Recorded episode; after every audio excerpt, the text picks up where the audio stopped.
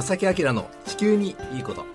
皆さんこんにちは。正木明です。荻野恵美子です。え今日は7月19日月曜日。午後1時を回りました。7月ももう明日から下旬に入るというね。はい。もう毎回言ってますが早いですね。時の経つのがね。そうですね。うん。まあ今年は梅雨はだいぶね、えー、例年よりも早めに入って、はいえー、やはり7月に入ってから雨の量がどんどんどんどん多くなってしまってね。はい、残念ながらやっぱりそのねあの大雨によるまあ災害もね、はい、起きてしまったりしていますが、皆さんお住まいの地域はいかがでしょうか？ねうんね。兵庫県も結構ねニュースになったり、はい、気になりますね。そうですね、なんか一旦降る形、はい、一旦降りそうな天気図になったら一気にその雨の量が多くなったりとかね。はい本当にそういう傾向がここ特に最近多くなってきてしまっていますが、ね、まあでもいずれにしてもねあの季節はこうやって進んでいくのがその日本列島日本の大きな特徴でもあるのでね、えー、あの雨のシーズンに降る雨っていうのも大事は大事なのでね、うん、うん、なかなか災害が起きないようなその雨の降り方をして次の季節に移ると。うんまあ、次の季節も暑くて嫌ですけどね 確かにもう今今からもうすでに暑っていう感じのね、うん、日中ですけれどもね。ねはい、はい、まあそんな中今日もねあのしばらくの間ですが皆さんお付き合いください。え今日はですねなんとスタジオに久しぶりにゲストをお越しいただいてます。はい、ぜひ皆さんお楽しみに。この番組は公益財団法人兵庫環境創造協会の提供でお送りします。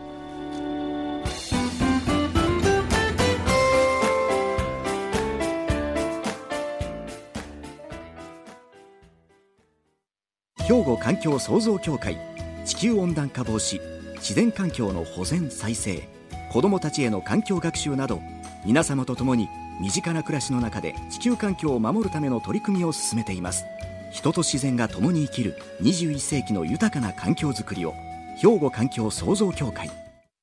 えということで早速今日ねお越しのゲストの方ご紹介したいと思います。はい本日のゲストは兵庫県農政環境部環境創造局環境政策課というところがあるんですがそちらの課長でいらっしゃいます五伝俊之さんです。こんにちは。こんにちは。よろしくお願いします。よろしくお願いします。今日はね楽しみにして貴重なお話をお伺いできると思うので、ね、ぜひしばらくです。がお付き合いください。五伝さんよろしくお願いします。よろしくお願いいたしますまず、あのまあ、ご紹介というのも兼ねてですね、えー、御殿さんの普段のお仕事具体的にはどのような仕事、うん、そうですね、はい、あの兵庫県にはあの環境の専門部局っていうのがいくつかやありまして、はい、えっとまあ、廃棄物の関係でありますとか自然環境の問題でありますとか、うん、あるいはあの歯科イノシシの鳥獣対策のあの部署でありますとか、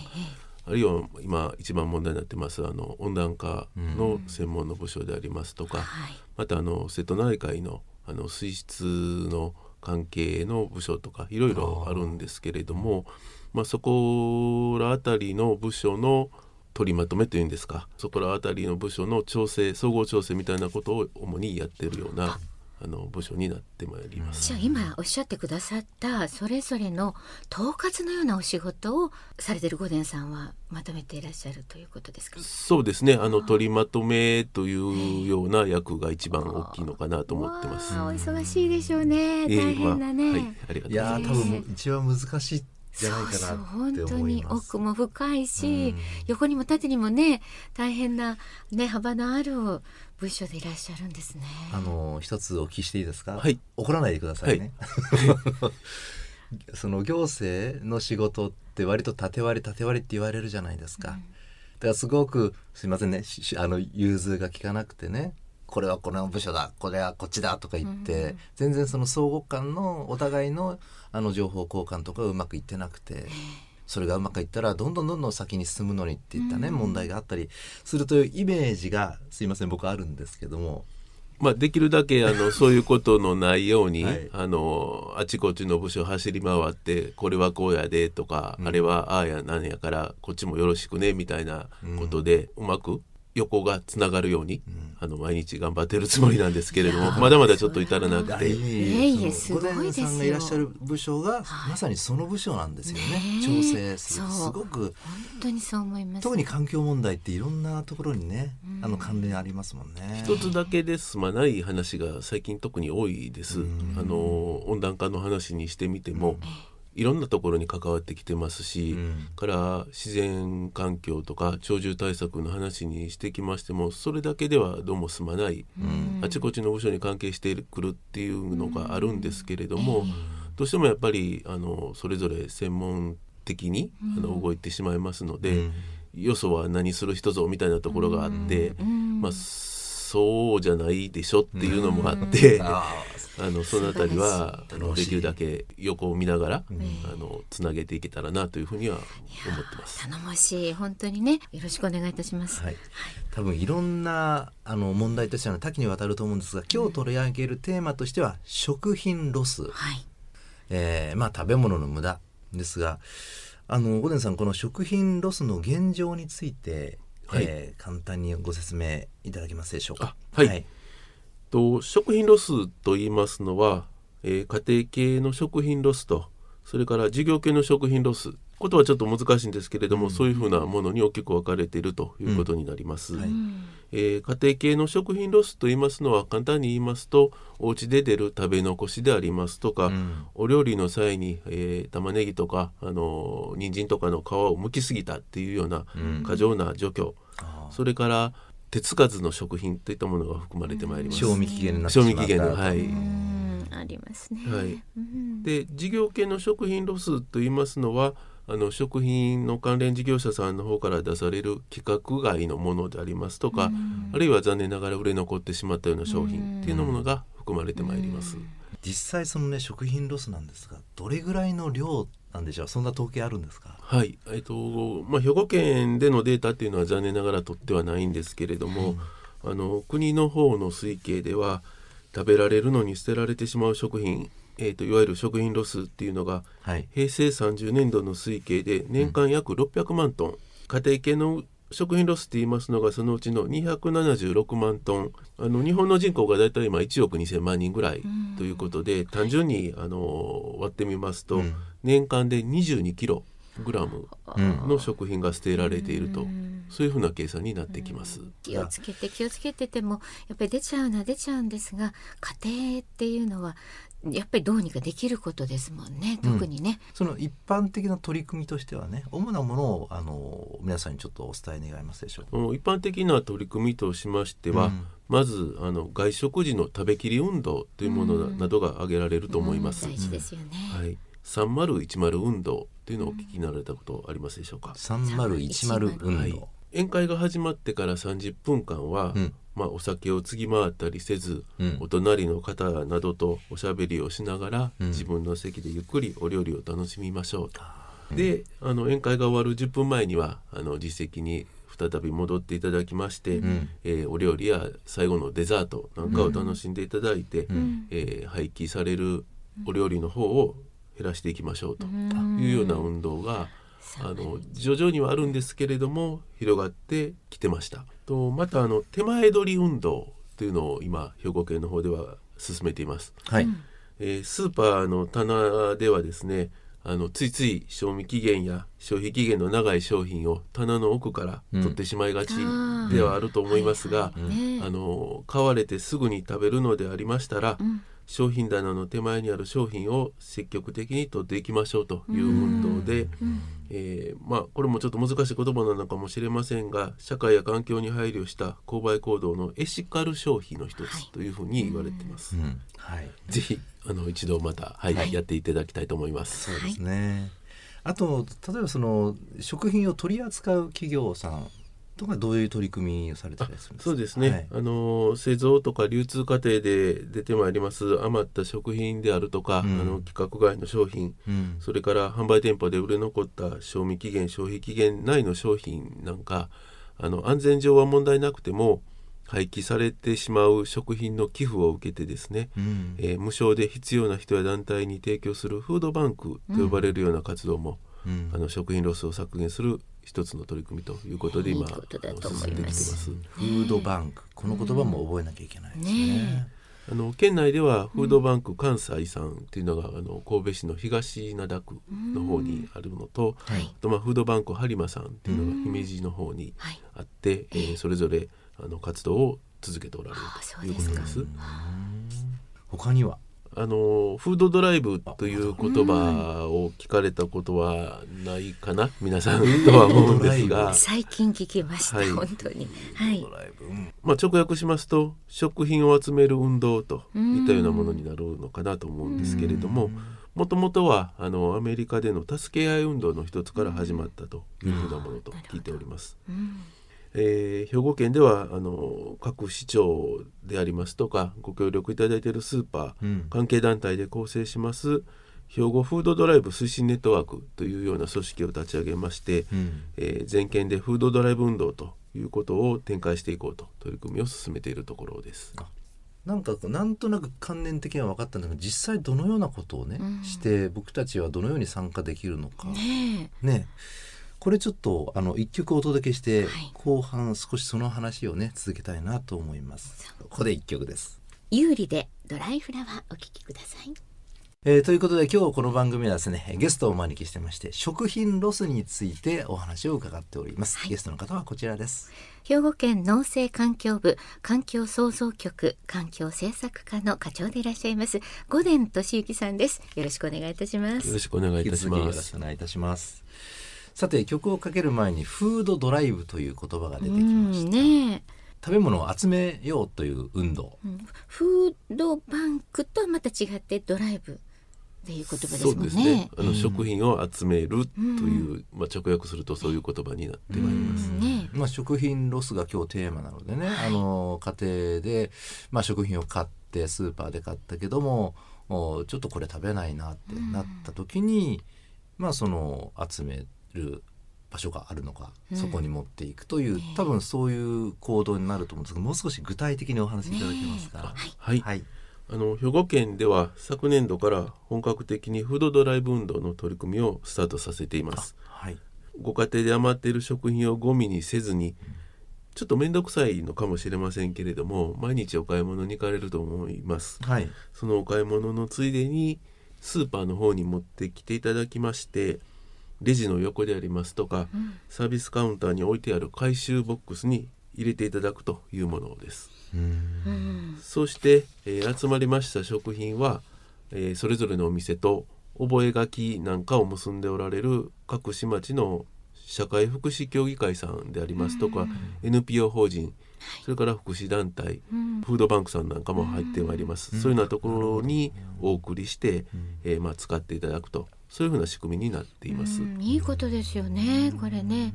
はい、まあ昨年度からまあ本格的に始まったというね、うん、この取り組みですけども、現在どれぐらいの市や町が取り組んでいらっしゃるんですか？はい。あの兵庫県には全部で41の市町市長があるんですけれども、す、で、にあの県内で23市町で取り組みが始まっています、えー、スーパーの店舗数でいきますと136店舗ということで、あのまあ、広がりは出てきてはおるんですけれども、えー、まだ18の町の方で、えー、取り組みが進められていないというようなこともありますので、うん、少なくともあの県内全市町で一つの店舗は取り組んでいただきたいというふうに思ってまして、うん、えー、それぞれのあの市長さんやスーパーさんとのあのお話し合いなんかを進めているといった状況にあります。まず最初にその僕たちがね一般に生活している人たちが考えるのは考えなきゃいけないのは、うん、無駄をあの出さないこと。そうですね、ね。えー、食べられる分を買う、うん。はいこれ小谷さん基本中の基本ですよね。そうですね。まずはやっぱり、あの出さないっていう意識を、うん、あの持っていただきたいなと思います。そうそうそれゴミもそうなんですよね。はい、リサイクルリサイクルっていいことだいいことだって言ってもやっぱり一番いいのはゴミを出さないことなのでね。ですよね。うん、まずそこを僕たちは目指さなきゃいけない。本当に必要なものを必要なだけ。いやでもあのトレイ持ってったり牛乳パックをね持ってったりするんですから、はい、ちょっとお買い物袋に入れてね、はい、持っていくのなんて絶対誰でもできると思うので、はい、ねぜひこれは進めていただきたいですね各市でね各市長で、ね、お願いしたいと思います。ね、そうですね。結局、持っていくねあのー、ショッピングバッグって行きは空じゃないですか。だからそこにちょっと冷蔵庫開けて、うん、ラにしてあのパントリーね開けて、ちょっとこれもう食べないな、まだ賞味期限だいぶあるな、ね、じゃあ持っていこうっていうのは、まあ、自然中の自然の流れというか。そうですね、ですよね。うん、でもちょっと気になるのはね御殿さん、はい、やっぱり食べ物をどんなものでも持ってっていいわけではもちろんないそうですね。やっぱりあのいくつか守っていただきたい条件というのがありまして、まずあの当然ですけど開けていないものですね、未開封のもの、それから、えー、消費期限賞味期限まで1か月以上あるものですね、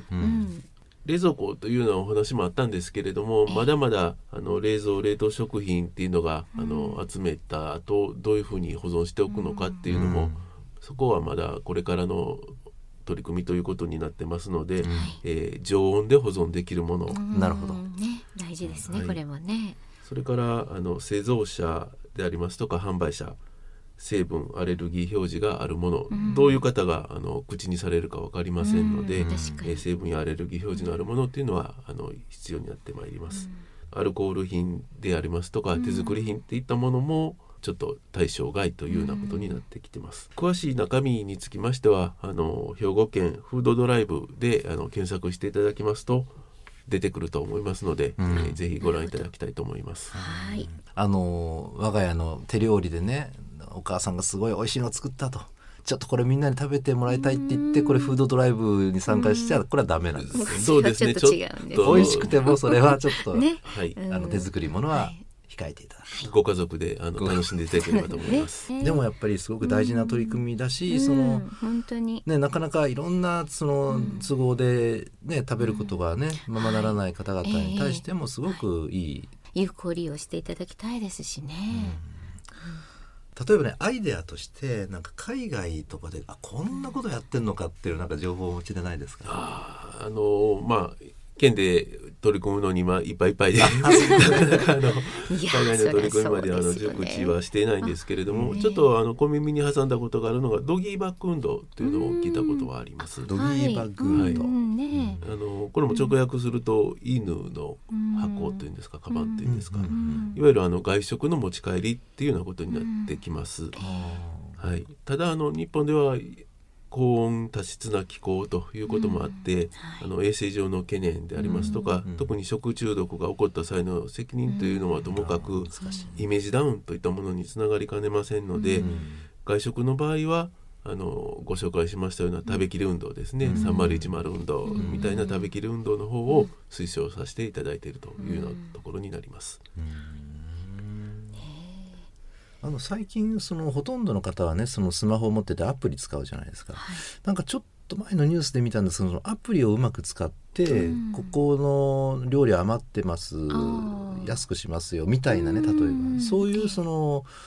アプリを使ったやり取りを見たことがあるんですが、はい、そんなのもあるんですね海外で。そうですね。あの日本の方でも、はい、あの飲食店などで売れ残りそうな料理や食材なんかを割引価格で販売販売する会員制のアプリといったような新しいビジネスも出ているといったようなあの記事は新聞でも見ましたし、あの国の消費者庁の資料なんかにも出ておりますので、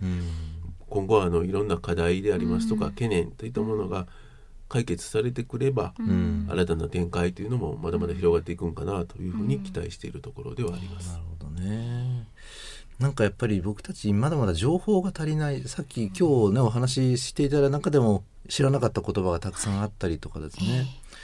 であの今コロナ禍じゃないですか、はい、そうすると大学がねあのリモート授業になったりとかいうのがだいぶ長く続いて、そうすると学食で使う食材がめちゃくちゃ余って、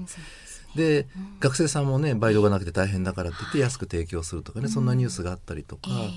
ぱりそういう情報をたくさんね、あの僕たちも仕入れてねそうですね。無駄のない社会にしたいですよね。本当ですね。SNS なので若干はそのね、うん、個人のあの、まあ、生産者の方が発信なんかしててキャッチできたら私も野菜とかもね淡路島からこう玉ねぎ買ったりとか農家さん困ってるとかそういうのはなんかみんなでシェアするんですけどももっともっとなんか身近にね、うん、いっぱいあるあのあるような気がしますね。そうですね。まあこれもしっかりと取り組むな、取り組まなければいけない課題ですね。ね